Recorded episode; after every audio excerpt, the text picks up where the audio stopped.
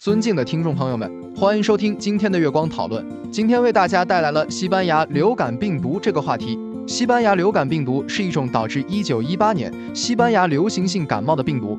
这场流感疫情在当时造成了全球范围内的大规模传播。据估计，全球有五亿人感染了这种病毒，死亡人数高达两千万到五千万，甚至有人认为高达一亿人。这场流感疫情的死亡人数超过了第一次世界大战的死亡人数，成为人类历史上的一场重大灾难。然而，关于西班牙流感病毒的来源和遗传信息，人类知之甚少。在病毒学家的努力下，从1930年代开始，人们逐渐开始了解这种病毒的一些信息。最近，通过分析从1918年流感疫情期间保存的冷冻肺组织样本，科学家们已经成功的恢复了这种病毒的部分基因序列。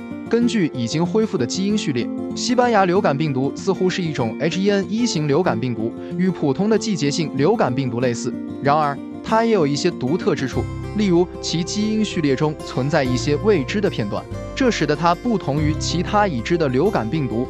此外，西班牙流感病毒似乎比其他流感病毒更具致病性，能够导致更严重的疾病和更高的死亡率。一些研究表明，这种病毒的致病性可能与它能够感染和破坏肺组织的能力有关。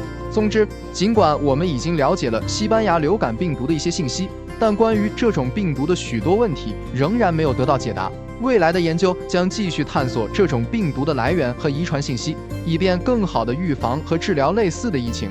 这就是我们本期所有内容。大家也可以通过微信公众号搜索“大明圣院”了解其他内容。Apple 播客或小宇宙搜索“荣正法师”。感谢大家的收听，我们下期再见。